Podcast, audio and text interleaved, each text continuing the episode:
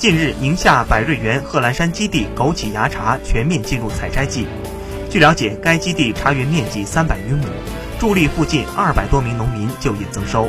在宁夏地区，农民会选择种枸杞，因为枸杞的果实常年热卖。其实，枸杞的嫩芽价值高，却很少有人知道。春季采摘正当时，市场上很难买到。其实，枸杞除了果实可以食用以外，嫩芽的价值也是很高的。